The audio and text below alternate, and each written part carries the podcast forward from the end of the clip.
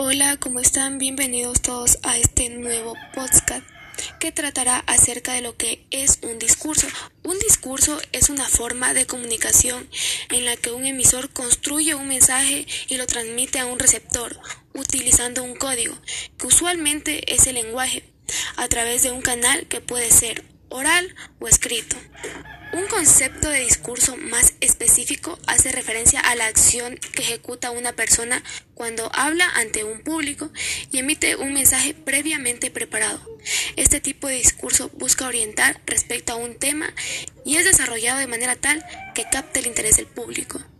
En los actos políticos, económicos o académicos se suelen efectuar discursos y muchos se apoyan en recursos informáticos como presentaciones de diapositivas, videos, o imágenes.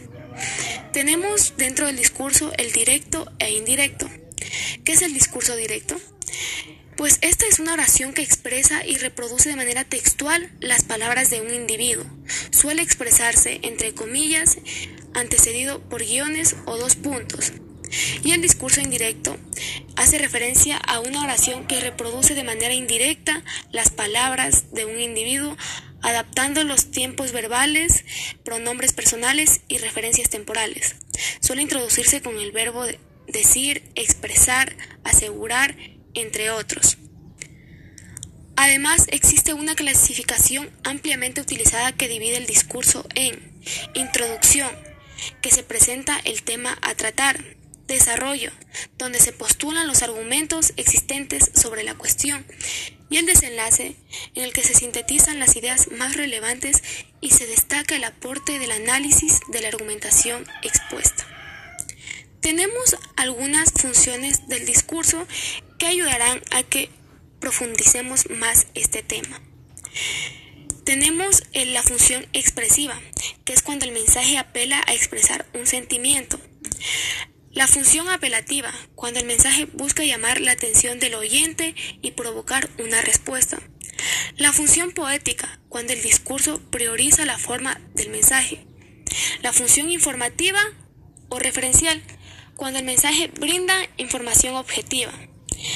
La función de convencimiento, cuando el mensaje busca vender un buen servicio. O la función de entretenimiento, cuando el mensaje busca divertir o distender. Hola, hola, yo soy María Quispe. Continuando con esta explicación, les hablaré acerca de las características de un discurso. Así que pongan mucha atención. Primera, los discursos pueden transmitirse de forma oral o escrita. Segunda, los hechos y opiniones que se encuentren en el discurso serán tratados con objetividad por parte del emisor. Tercero, debe exponer un tema y sus argumentos deben ser de manera precisa que puedan ser comprendidos por la audiencia u oyentes. Cuarto, la información debe estar bien estructurada de manera clara y ordenada para ser interpretado por los oyentes o lectores. Quinta, debe ser atractivo, es decir, intentar llamar la atención de la audiencia, mantenerla activa y en muchos casos motivarla a una acción. Sexta, debe valerse de sus propios recursos y contar con puntos de vista creativos, únicos y novedosos. Finalmente, en los discursos pueden contar con varios tipos de información y a su vez pueden complementar con recursos audiovisuales.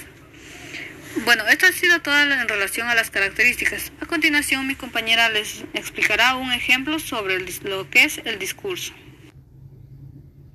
Hola compañeras y compañeras, mi nombre es Anne Reyes y hoy les voy a dar un ejemplo sobre el discurso académico.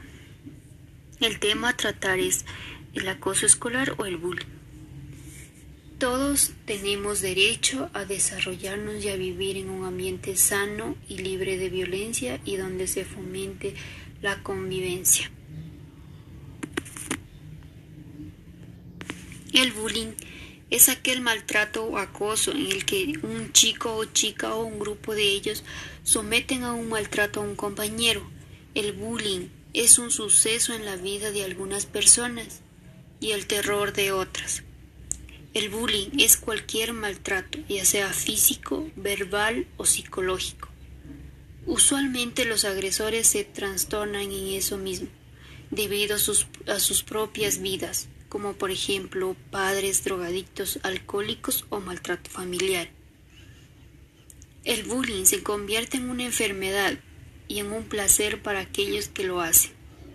Eso lleva a que los agresores descarguen aquella rabia acumulada y pena en sus víctimas, cometiendo abusos de igual magnitud o incluso mayores, que van desde insultos hasta maltratos físicos, psicológicos y verbales.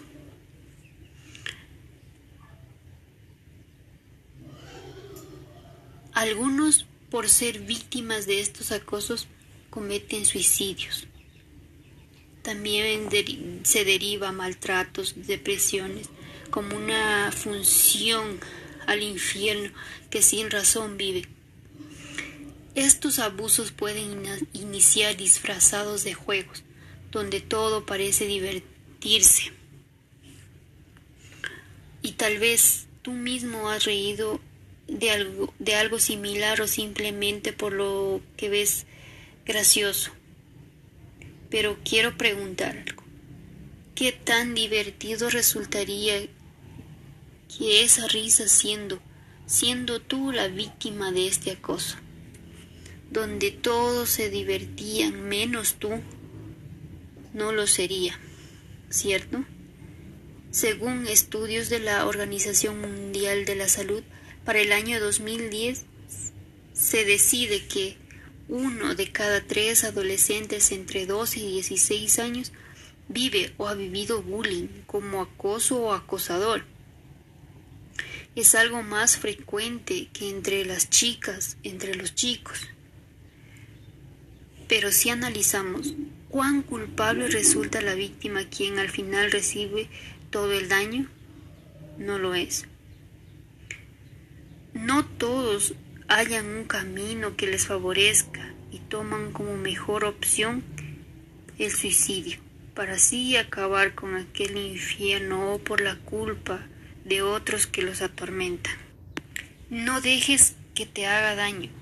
Ten siempre en cuenta que eres fuerte y hay personas que te quieren, incluso cuando no parezca que no. Las cosas siempre mejoran. No estás solo o solo en esto. Hay muchas personas que han pasado por lo mismo. Solo recuerda que eres mucho más fuerte, más fuerte que todas las voces que intentan derrumbarte.